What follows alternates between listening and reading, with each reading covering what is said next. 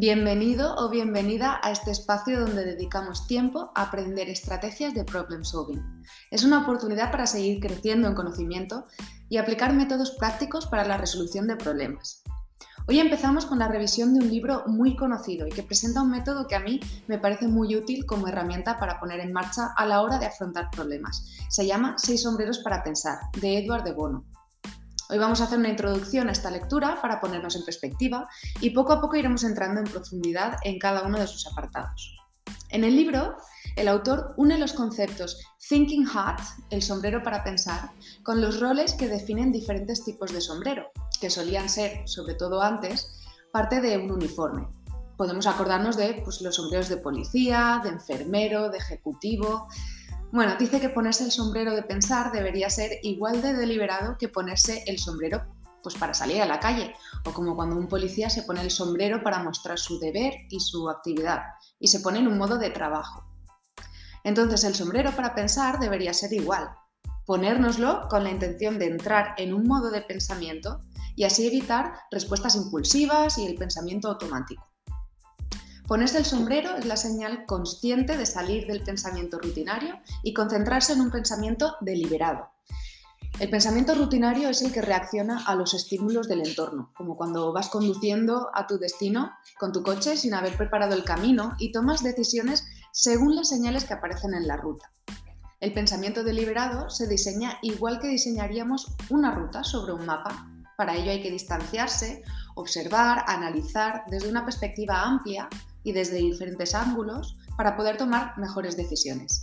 Hay una idea importante en el principio del libro que es el término operabilidad, referido a un tipo de pensar actuante. Para que nos entendamos, tenemos el concepto de literabilidad, que es la capacidad para leer y escribir, la numerabilidad, que es la capacidad para usar los números, y la operabilidad debería ser la capacidad para hacer y el pensamiento que ello implica. Para tener estabilidad necesitamos un modo de dirigir la atención y los seis sombreros para pensar es un método para hacerlo. Otra cosa importante en el libro es la premisa de actuar como si. Es lo que en inglés llamaríamos fake it till you make it.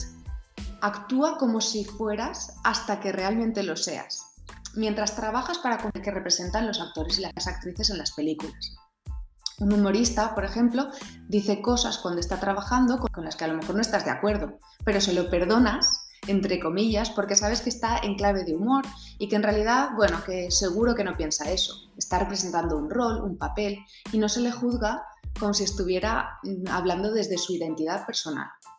Proteger nuestro ego a través de la representación de roles nos permite actuar sin hacernos daño.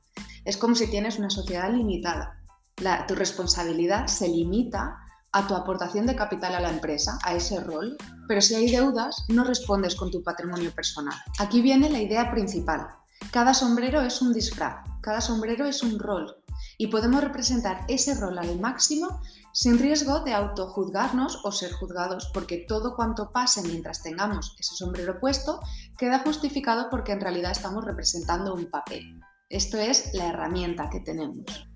El objetivo es ir poniéndose y quitándose los sombreros hasta que hayamos usado los seis que nos presenta el autor, representando sus respectivos papeles y al final integrar todo lo que hayamos ido sacando de cada uno de ellos para tener una interpretación completa del asunto, del problema que queremos resolver.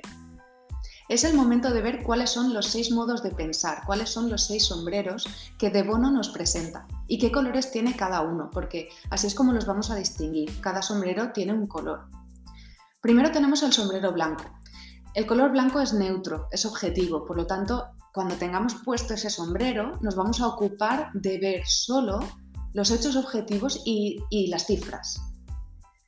El sombrero rojo, que es complementario, se encarga de dar el punto de vista emocional, es más subjetivo. Por lo tanto, cuando lo tengamos puesto, vamos a centrarnos en el asunto que nos ocupa, en los temas más emocionales. El sombrero negro, el tercero, cubre los aspectos negativos, esos obstáculos que nos impiden hacer algo. Y el sombrero amarillo, que es complementario, pues es alegre, es un color más alegre y por lo tanto es optimista, va a realzar los aspectos positivos. El sombrero verde tiene que ver con el crecimiento, con la naturaleza, pues indica creatividad e ideas nuevas. Y el sombrero azul, que es el último, se ocupa del control y de la organización del proceso del pensamiento y también se va a ocupar del uso de los otros sombreros. Para acordarte, el, libro dice que el azul es el color del cielo y está por encima de todo. A mí el azul me recuerda más al anillo de poder, a ese anillo para gobernarlos a todos. Y relaciono el color azul pues, con el color de los ojos de Frodo, que son muy expresivos. Bueno, cada uno tiene sus cosas para acordarse de cada color y de cada función. Y ahora que ya sabemos cuál es cada sombrero y qué color tienen, toca adentrarnos en cada uno de ellos para ver cómo los podemos usar para afrontar cualquier problema.